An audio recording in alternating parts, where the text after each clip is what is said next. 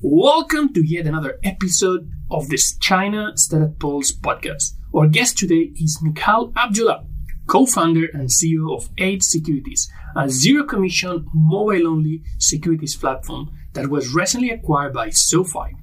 From bootstrapping the business to raising an impressive first round of $8 million, followed by new rounds to finally being acquired by SoFi in April. Michal and Eight Securities have turned a full circle. In today's episode, Michal shares with us his experience of starting out his own business after having worked at E-Trade for almost a decade, his motivations and the highs and lows he had experienced over the time.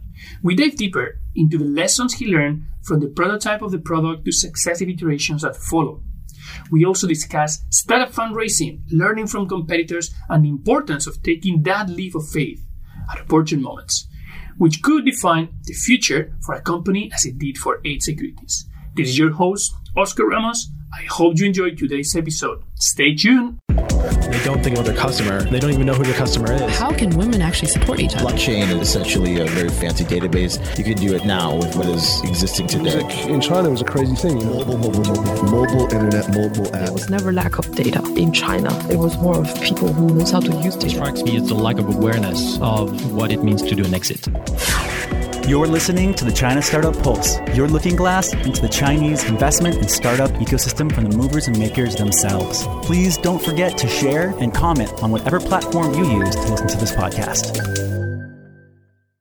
So, welcome everybody to another episode of the China Startup Pulse. And today, our guest is Michal Abdullah, founder of Eight Securities, a mobile only investing service for millennials based out of Hong Kong with heavy operations in Japan. Before Abdullah started his company, he started his career as a consultant in Deloitte, where he met a young company in the internet trading space called E-Trade. That was the right time. Everything was growing really fast, and he decided to jump into that company and start running their international business for 10 years. After he moved to Hong Kong in 2012, looks like that was not enough, and he decided to launch his own company. So, Michal, welcome to the podcast. Thank you for having me. You stayed 10 years in a company, and obviously Trades is a great company, but there was uh, at least not good enough for you, so you decided to launch your own company. What was the motivation and the reason for you to start in your own company? Well, I think, you know, first of all, E-Trade was an amazing learning ground for me. I had the privilege of looking after their international business. And at the time, at the peak, we were in 14 different countries, you know, across Canada, Europe, the Middle East, India, Asia Pacific. So, really, really a special time to be there. And I think the rationale for jumping and starting my own company was one, I'd been there for a decade, you know, it's a long time, learned a lot, built confidence, felt I could, you know, start my own company, and also born a little bit of frustration in that I work for the international division of a company. And if you look at the sort of priorities of 100 top priorities, 99 of them tend to be based on the US and the domestic market. So it was really just a function of wanting to do things faster and quite honestly my own way. And that was really the reason I, I jumped to do my own thing. Why do you think there was so much focus on the US market? Was the US market very competitive? Was the international market not attractive enough to capture opportunities? You know, I think first and foremost, you know, E-Trade launched at a perfect time and accumulated its first 4 million customers pretty rapidly. And I understand why the focus had to be, you know, on the US. They were certainly committed to international, but if you looked at international in terms of the individual pieces, it really became attractive in aggregate, if that makes sense. When all of them rolled up, it was substantial. It represented about 20% of the company. But I think at that time, you know, it, it made sense for E-Trade to focus on the US market. It was where it was growing, plenty of market share to gain. Uh, so I think it was natural. Good. So I remember when we met, one of the things that really, really struck me, and I thought it was I was very impressed about that is is that your initial funding for the initial funding for your company was actually pretty nice. So can you share a bit about that? Like how did that happen? Can you describe to the audience how was your seed round? Yeah, so our first round, well, there was a the initial funding, my co-founder and I put money into the business. So we really funded the first nine, 12 months of, of really building out the prototype and, and, and sort of getting things set up, preparing ourselves to apply for a brokerage license in Hong Kong. But our first round of fundings was 8 million US. It was a big time. It's a lot of money today, but was certainly a, a big amount at the time in 2012. And it had to be uh, out of necessity in that we were launching a licensed business. This requires regulatory capital, requires you know quite a lot of runway to get the regulators comfortable. So out of necessity, we had to raise quite a big round, and I think that's true of any license, certainly B2C business. It's necessary, and you know it was a tough process. I, I think, like any entrepreneur, completely underestimated the time it would take, the effort it would take. But one of the learnings that was really interesting was we had sort of garnered interest, and there were plenty of investors that were interested. But getting the first one to make the move was really hard. But once we did that, once the first money came in, I think we closed the rest of the round in about a week or two. It was really fast. So, you know, my advice is, you know, focus on that first investor because when they come in, it makes it much easier to close a round that magic uh, anchor investor that every founder is looking for a round is, uh, is searching for. How, how many investors did you had in that round? Uh, we had four investors in that initial round, and all of them were family offices. I mean, one of the sort of you know interesting things was, you know, ideally we would have loved to have raised the entire round inside Hong Kong. It made sense. You know, we were working in Hong Kong at E Trade prior to launching Eight. Uh, we'd had experience there really from '99, 2000. We were one of the first online brokers to launch but it was really hard to raise early stage capital in Hong Kong. We had one family office that sort of led the round from Hong Kong, but the additional money all came from outside of Hong Kong, which is quite rare actually. So we had, had a pretty international base of investors, and that, that was a trend that continued to the, to the end. Mm-hmm. So you mentioned that uh, how important is to find that initial anchor investor that, that gets the ball rolling, and then in a round that in most cases you don't have a single investor that complete the round. You'll have a few investors that uh, co-invest together. What was the tipping point? What was your achievement that made them believe, okay, or this is the time? I mean, I think this is we're ready to commit. Yeah, it was really a challenge because you know, unlike a lot of startups that can, you maybe a, it's a it's a software startup. You know, you launch a business, it doesn't require a license. You can start accumulating customers, show traction. In a sense, we were unable to do any of that because we weren't really allowed to deal with real client money deposits until we had the license. So our challenge was raising that much money before we even had an operational business. It was certainly pre-revenue. It was largely pre-product. You know, we we had a nice presentation and I think a track record. If I had to attribute one thing to the round, you know, raising the first round, I think it was the track record. I think it was the fact that, you know, we'd accomplished some things at E-Trade, we had industry experience, and really sort of able to get our, our investors comfortable uh, that would be able to carry that over into a startup. Because I think without without that, without that that experience, it would have been very hard or near impossible, I think how did you measure traction? I mean, how did you measure that you had actual real progress? Was that based on completion against a plan in terms of, uh, of having the product ready? Uh, how were you evaluating that things were moving forward in the right direction? Yeah, that's exactly right. The milestones were a little bit different again because we're in the sort of process of applying for a license. But it was about hitting milestones against, you know, a product that we'd sort of outlined. So I think we were very diligent and, and good at delivering product on time and showing progress there. I think additionally it was securing the license I mentioned before, my co founder and I sort of funded the initial business, and part of that entailed applying for the initial brokerage license in Hong Kong. So, securing the license plus showing real progress with the product and i guess really sort of you know making progress on the end-to-end operation got the investors comfortable with making the investment i think had we not sort of had a license had we not had a had a product to show for it that would have obviously been harder Good. So that is definitely a very specific and challenging process because, I mean, the license is a very clear step in the right direction if you want to deliver that service. I mean, we thought that would not be possible to do. But, uh, I mean, everybody today uh, talks about a lean startup, about customer development, about co creating with your customers. So, where you interact with customers at that at, at, those initial stages? Or was that product roadmap created more on these 10 years of experience running very similar business and having ideas of, uh, of what works what doesn't work and your own opinions well, I think more the latter. And I wouldn't even say it was built on experience. I think we had sort of delusions of grandeur that, that we knew exactly what customers wanted. And remember, this was sort of in the era of sort of Web 2.0, personalization. And at the time, we took a strong view that, that customers would value that. They would value having the ability to sort of fully personalize their interface. So whether I was sort of beginning uh, investing or whether I was an active trader, an experienced trader, we really put the control in the client's hands to build their own, own interface.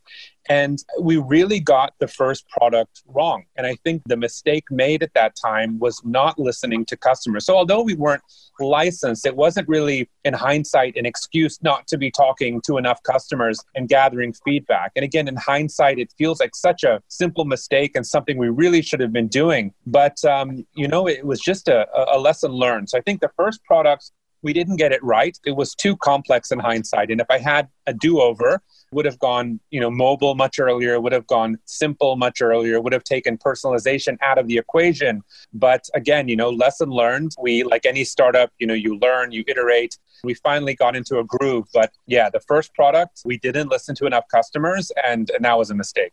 So when was the first product release? So the company was launched in 2012. 2012, you kind of like started working on something that allowed you to get this first milestone, which was the licenses. Then you raised the money. How long did it took for you to release the first product?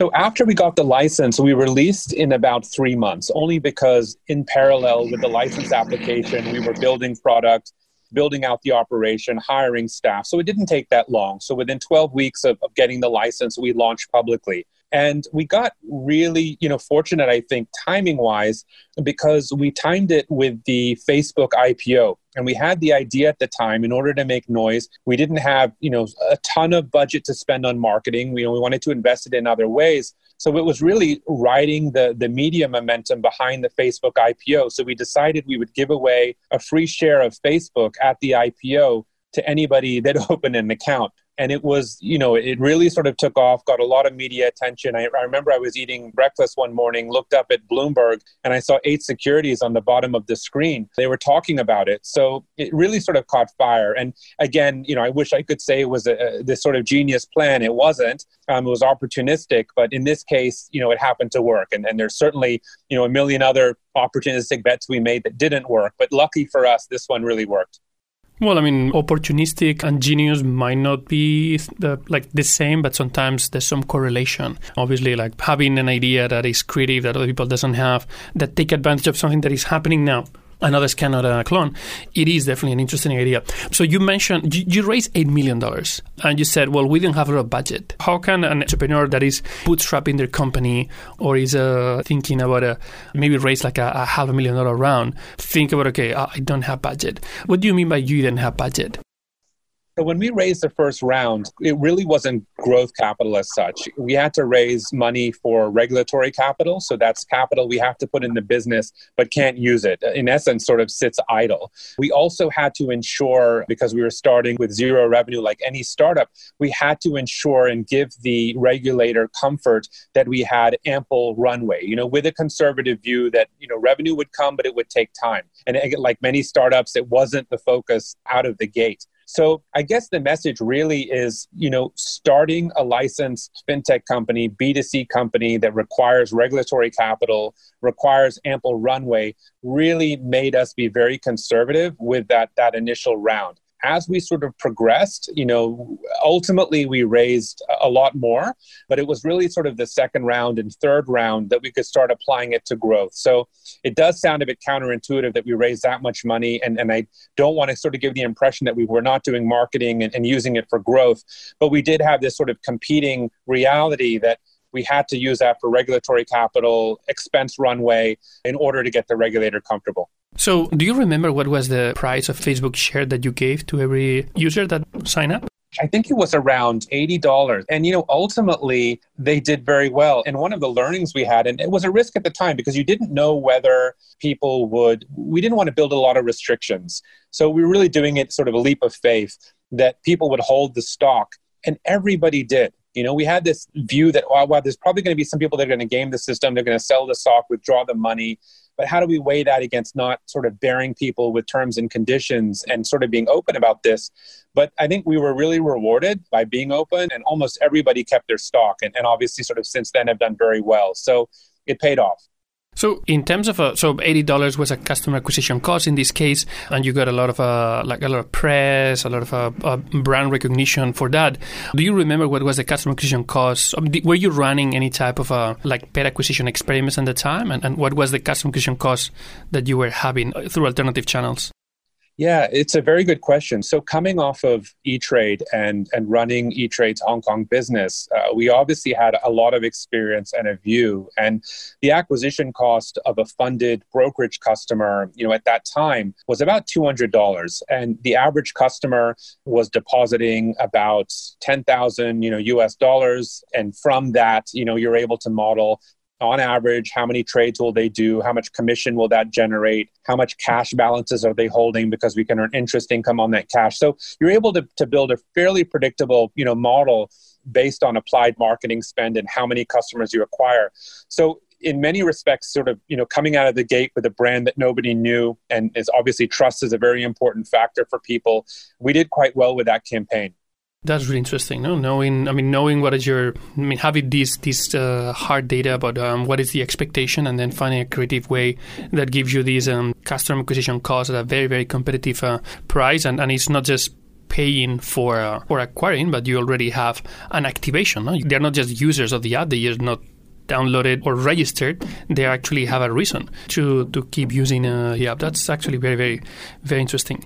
Mikhail, I have a question about um, you mentioned that you launch and then you realized the first product was wrong. How did you realize? What was the moment when you said, this is not working, we have to change? Yes. So it was really about engagement. So, in some respect, our challenge wasn't acquiring customers. There was enough, whether it was, you know, the promotion, people were just simply curious of a new, you know, trading application in Hong Kong because it really was the first. Nothing had changed there, you know, in a decade. So it was new. We acquired people. And I don't want to give the impression we had no customers because we did have, you know, a population of people that were really passionate about that first product. But you do understand as you're sort of onboarding, let's take an example. You onboard 10 customers. You see one who's really passionate about it. You see another that's fairly passionate about it. And then you've got the rest that just aren't engaging in the way you hope and you know you learn and you sort of understand why that was in our it could be 101 reasons why people don't engage with your product in our case I think we just built in unnecessary work and complexity into that first version of the product that was sort of prohibiting people from really sort of engaging with it. So it was really just a function of, of looking at the amount of customers we were onboarding and being fairly, you know, disappointed with the amount of engagement that we were getting from that initial product. People wanted something new, but we didn't give them what they wanted. How was that moment where you said, "Okay, we have to change. Things need to be different"? Was that coming out of a, like a regular meetings that you were having with the team? Uh, was it somebody in charge of like customer success brought that up? How was that moment of starting thinking about it, and what was the process of uh, okay, we have to change it, or we need to look into this deeper? How was this moment of this decision that something need to be different? Yeah, that was the real the real wake up call was was looking at the engagement. And as I mentioned before, we didn't do enough uh, talking to customers with the prototype, or with the, the sort of pre-launch product. We should have, but it was really at that point, okay, wake up call. We've got to start talking to customers, understanding why they aren't engaging, understanding better, you know, what they want. And I think as a founder, you have this. There's always this sort of friction in your mind between you know developing something new. And and it is a reality that customers you know can tell you what they want but they'll usually tell you things that a competitor's doing or something that already exists. You know very few customers are so sort of forward thinking that they'll give you a vision of something you know absolutely new. So it's a friction that between as a founder what you think customers will want that's new that's competitively you know different versus what customers actually want in the moment so it's really finding that balance. But I think that's probably you know an issue for any founder, um, something that every founder you know has to to grapple with. This basically some of your founders telling you we don't really like as much as you thought this beautiful product that you've created, and they're telling you by not engaging the way you you're you're expecting. Yeah, exactly. So, how many users did you had at that time? Uh, I think on the first product, we brought in about, I think, 20,000. And, and we never got into the game of, of users sort of I guess looking at you know an email address and sort of counting that as a customer. For a business like ours, onboarding a customers it's a pretty serious process because you have a lot of regulatory requirements. We have to do what's um, any anti-money laundering regulation, which is quite laborious. So it's you know checking identification, um, looking at databases to make sure there's no sort of you know bad activity going on with, with the client's finances and there's a lot a lot that goes into it so onboarding a customer is a big effort and at the time things have changed very recently but at the time we literally had to get a wet signature so a face-to-face meeting with every customer that we opened believe it or not at that time in Hong Kong, there was no e signature. There was no digital onboarding. It wasn't possible. You could do part of it digitally, but ultimately, you had to witness the customer signing the application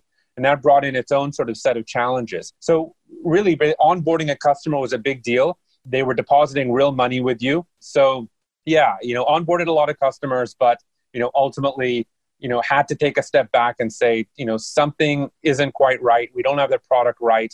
You know, we have to do something drastic and do something very differently. Mm-hmm. So you after that you started your um, customer interviews and you started to talk with the customers and you started to have conversations on trying to explore and identify this new feature or this new value proposition that you were looking at. What does this shift? What was the change that happened at the time on the next version of the product? And do you remember what was the aha moment where you said, "Oh, we need to try this or we could try that"? Yes. So, you know, I think the most valuable feedback we got was actually from, uh, of course, from customers, but also making an effort to sort of go out on the street, you know, find a perfect profile, what we thought was a perfect profile, and really just watch them interact with the product time and time again. That was really, really interesting because you had people that, you know, may not have traded before, uh, but you're watching how they interact with your product. And it was just very clear and evident that it was too complicated for people. And the biggest, I would say it's probably the, the pivotal decision we made in the course of our business, where the whole trajectory of the business changed completely, is when we made a decision to go mobile only. And we really did that around 2014. You know, I think that was around the time we did it. And that was still relatively early. And in fact, I, I believe we were the first investing service in Asia that made that jump to mobile only. So completely abandoned desktop, which was a sort of core first product, and went mobile only. And by going mobile only, you know, it really forced us to simplify the product because the first product was not simple. So, in essence, it was a complete rebuild. The whole user experience had to be different. And in brokerage, it's very easy to sort of get caught up in an arms race with your competitors and that I need this feature and that feature. But when you're forced to give customers a good mobile experience, you have to make some tough decisions. And we can't stuff a desktop application into a mobile app. And, and, frankly, that's what a lot of our competitors did and continue to do. But I think it was making the decision early that we have to rethink this. We've got to be bold. We've got to focus. We've got to let things go. That was a pivotal moment in the business for sure. And what was the trigger of that decision? What was the, the fact or the thought or the or the key element that made the team decide, okay, we need to go mobile only. We need to drop everything, all this amazing product that we've developed for the desktop and go into this direction.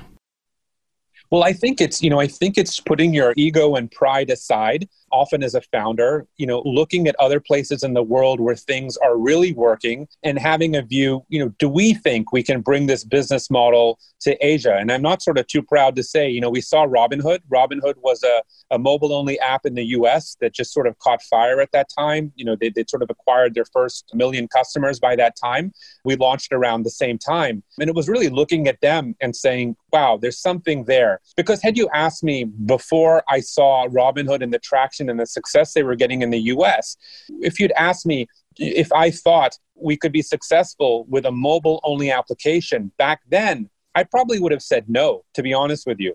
So I think it's about just sort of being humble and, and looking at, you know, competitors and other businesses. And sometimes they're from, you know, not necessarily in your category, but saying, wow, they're doing it. You know, why can't we do the same thing? And really understanding the essence of, of what they were doing. And it was, you know, effectively three things focusing on millennials, removing fees from brokerage, which was really revolutionary at the time.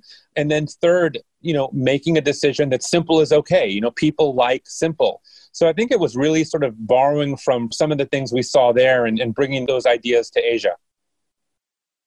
So sometimes there's a people say, okay, you need to not be obsessed with your competitors. But it looks like in this case, looking into inspiration from other players, not probably not directly competitors, but looking into what others were doing was a key thing for at least exploring that idea as something that can help and that can be very, very helpful, no? and, and at least give you another direction, another twist in terms of looking at, uh, at that.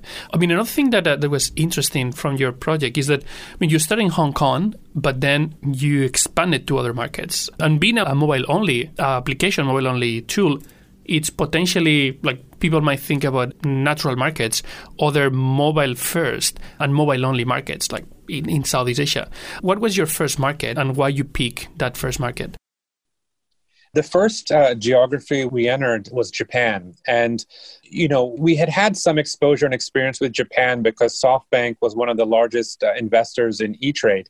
So, and we had a E-Trade had a had a joint venture with SoftBank in Japan that my co-founder and I were involved with to some degree. And so it gave some exposure to Japan. Again, this was another sort of opportunistic moment where we had the opportunity to in essence buy a license. It would have been and continues to be very hard for a foreign company to sort of organically apply and receive a license in Japan. So it was, in essence, you know, a chance to buy a license, a view that, you know, we'd built our platform from the very beginning. This was one of the sort of uni- very unique things about it. And based on the experience at E-Trade, where we were launching in so many geographies rapidly, but at the time, the technology back then didn't lend itself to being scalable. You know, in every country, you had a different back, middle, front office. Very, very, you know, difficult, uh, expensive, not scalable. And as technology advanced, we said, look, we never, never we don't want to do that again. So we love the idea of extending the platform internationally. But when we build it, it needs to be multi-currency. It needs to be multilingual. It needs to be multi-regulatory. It needs to be multi-market. It needs to be multi-asset class and on and on and on.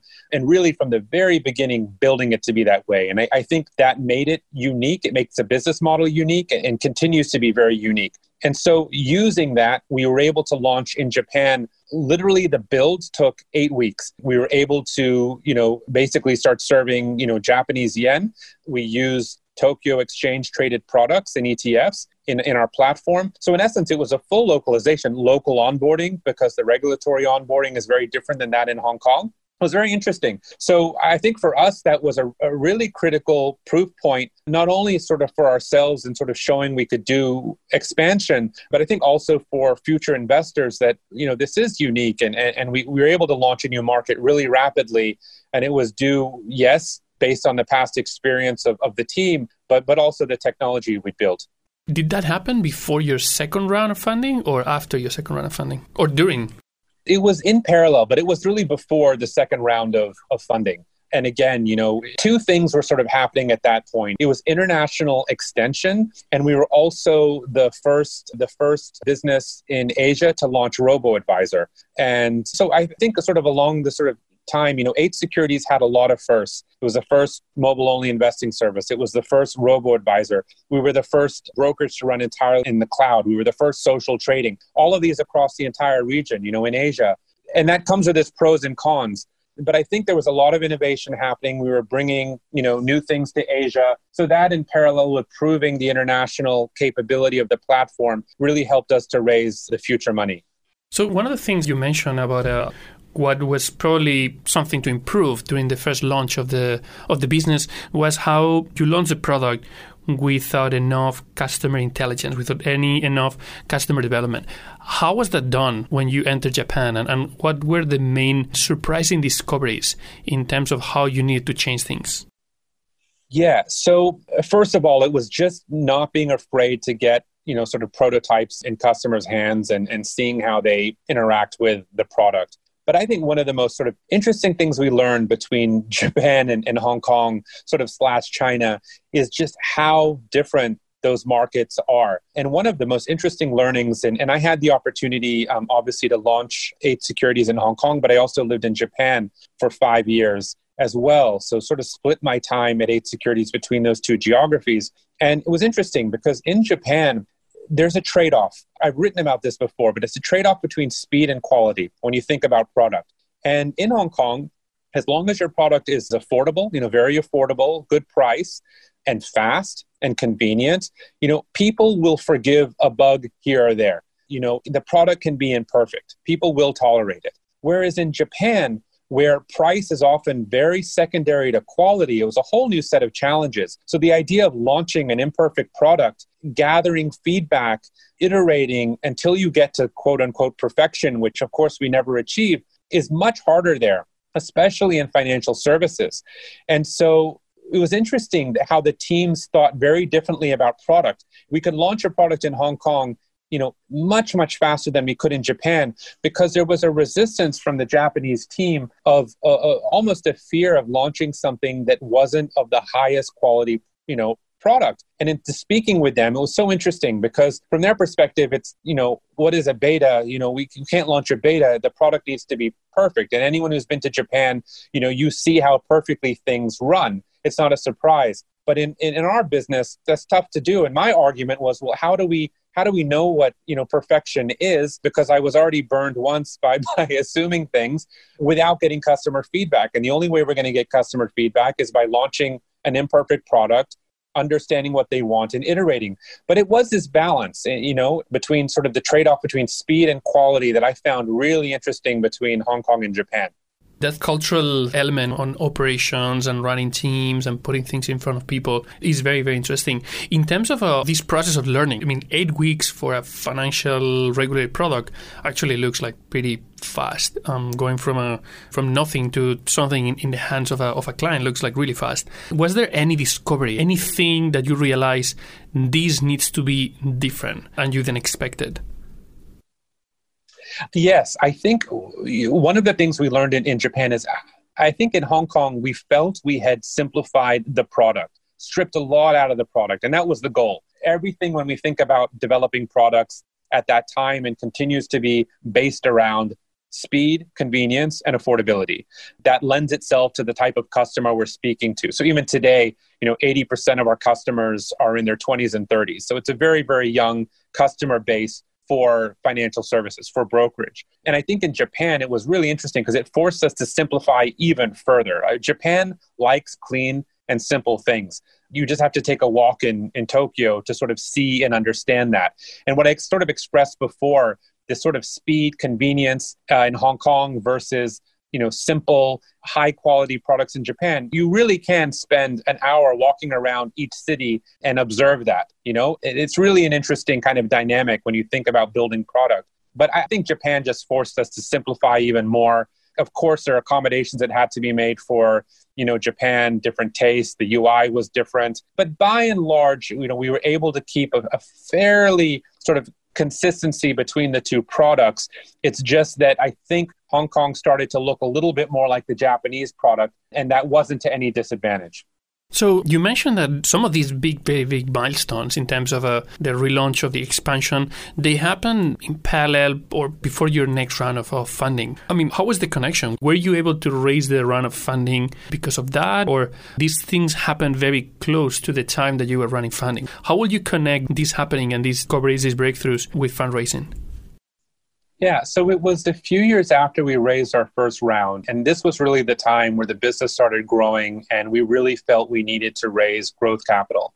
And it was interesting in the first round, nobody was talking about fintech at that time. I never heard it. And it was almost as if sort of fintech was something new, but I felt like I'd been working in financial technology, you know, pretty much my whole career at E-Trade because if E-Trade isn't financial technology, I don't know what is. So to me it was nothing novel, but I think we had an advantage to some ex- some extent launching as early as we did because we were sort of in hindsight one of the first fintech companies licensed fintech companies to launch and certainly one of the first b2c fintech companies to launch in hong kong. But it wasn't crowded at that time. We were literally the first and by being the first, we weren't competing against sort of other ideas, other teams, because as you know, you know, Hong Kong is full of sort of financial services. It really gave us a chance. And so the difference between that round and then the next round is the next round wasn't based on theory. It wasn't based on you know a plan it was based on reality it was based on the reality that we now had a licensed business in hong kong and japan we were growing. We'd made the move to mobile only. We had traction. The business was growing. So we had a lot more assets, I feel like, with the second uh, round. And at that time, this whole idea of fintech and fintech investing was just catching fire. And what was interesting about the second round, it was actually led by a VC in the US focused on fintech called Route 66. And they led that next round. So it was really interesting kind of bringing, you know, a US investor onto the, the cap table, which already was very international. So it seems that uh, you raised a, a, really nice first round of funding, and seems you were able to raise a second round of funding with a great investor after some major achievements. So definitely, capital was not a constraint in terms of uh, of growth, at least not a major constraint. But what do you think about this uh, access of capital being a, an element to drive growth in the company and, and drive disruption?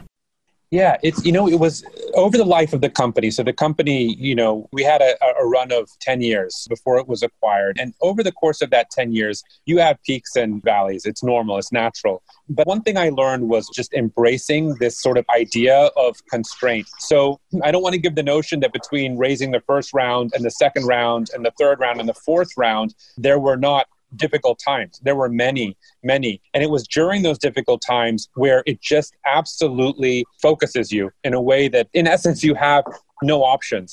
So it's very sort of common when raising a round that that round takes longer than you expect it will. Speak to any entrepreneur that's raised money, they'll tell you it, the process takes twice as long as you thought it would. And when you're sort of, you know, planning your business for let's say raising a round in the course of 3 months and then that stretches out to 9 months, you know, you have to make really really tough decisions during that time. And so many of the things we did in terms of, of features, in terms of the products we were focusing on, in terms of realizations that we can't do sort of 10 things in parallel, focus on investment. Do we want to make this investment in Hong Kong or do we want to make it in Japan? These are really tough decisions. And in an ideal world, you do all of it, right? But you can't. And so I think this idea of constraint as it relates to, you know, pr- developing products specifically is one that entrepreneurs really have to get comfortable with and embrace because it's inevitable over the course of your business, over the life of your business, you're going to face these times where you're running out of resources, you need to make tough decisions. And at the time, it seems like the end of the world. But as I've learned, you know, as I've sort of gained this experience, it really, we did our best work, did our best product work during those times of constraint. Why do you think the constraints have so much power and energy to create this focus? I think it's death. I think it's the fact that you, you know, you launch a new product or, or feature, you know, for example, and you know you bet big on this product or feature in terms of your your growth because everything is a bet in, in, when you're running a startup you know we need to generate this much revenue in order to generate this much income which is going to sort of equate to how much runway we have but you have to understand that you can't be all things to all people so that's one example I'll give of, of sort of constraint, where it's very easy for somebody like E-Trade or Charles Schwab or one of our other competitors to have a service for professional traders and a service for, you know, people saving for retirement and a service for new investors. You have five, six products. We never had that luxury. And I learned that really was not something that, you know, we didn't need to be doing. So I think constraint focuses you uh, it makes you understand very quickly, you know, as a, as a business and as a product, you cannot be all things to all people. Don't try to. Simplify, understand who your customer is, even if that customer represents 10% of the market, but maybe that customer segment is underserved, which I think was the case, you know, for us in, in focusing on on younger customers and millennials. Just focus, focus, focus. So important. Well, and then finally, when you focus enough, you have your reward. You just mentioned right now, people that is listening to this probably has heard about that finally this journey of the startup transition to another phase where right now you are part of a big organization that acquire you. Yeah, we actually closed the deal a couple of weeks ago with SoFi. SoFi acquired uh, Eight Securities. Really, you know, excited about this outcome. I think it's a perfect outcome for us. And I think it's a perfect outcome for us because of the, you know, the alignment. And what I mean by that is it was just very apparent from the very first discussion with SoFi that there was alignment on strategy. So, you know, being mobile focused, uh, being focused on millennials, pure alignment there, focused on alignment of what you know they wanted from from making their first international acquisition uh, and that was really not so much about Hong Kong in and of itself, but about you know building a platform with which to launch internationally. So it's just the beginning now. You know, we'll launch in, in many more markets in the future, and then of course you know cultural alignment, where it just felt very natural um, for us. So you know, it was just a, I think it was a good outcome for us, the best I could have hoped for. We'll hopefully have another podcast where we can talk about the experience, both of the acquisition and then the integration. Of course, I'd love to. Well, Mikhail, thank you very much for joining us uh, for today's episode. I mean, is there anything that you'd like to share with the audience? If there's anything that you'd like to use these microphones today to communicate? You know, I would like to sort of just tie back to one of the themes we talked about, and, and that being, you know, constraint, because I think that is it's so topical right now. Uh, I think every startup is is facing, you know, challenges today. There are constraints about raising capital. I think venture capital is very, very difficult right now. The macro environment is creating constraints. Uh, there are constraint 101 constraints right now, you know, sort of due to the environment we're in. My only advice, you know, to founders is, you know, embrace it. Now is the time to focus. If you have two or three products, focus on the one that really matters, focus on the one that has traction, focus on the one you believe in. It's all about constraint and focus. And while while we had that sort of learning over the course of 10 years i think it's accelerated for a lot of founders. It's a lot harder right now. So if i could give any advice to founders it's embrace constraints. It'll serve you well. You'll come out the other side stronger. But just appreciate accept and understand you're going to have to make some sacrifices but that's okay. It's normal. Thank you very much Mikhail. looking forward to have you again soon. Great. Thank you I just want to take a minute to thank our sponsors. China Accelerator is the number one accelerator in Asia. Not only were they the first accelerator in China, but they were the first accelerator in all of Asia. They help companies expand and grow into the China market, and Chinese companies grow into the global market. They're also the only accelerator in Asia to have a unicorn come out of it. To find out more, go to www.chinaaccelerator.com. And thank you to People's Squared, the original and first co working space in China. Based here in Shanghai, it is the ideal place for movers and shakers, teams big and small, to find a place where the entrepreneurial spirit and culture lives to call home. You can find out more by going to people squared.com.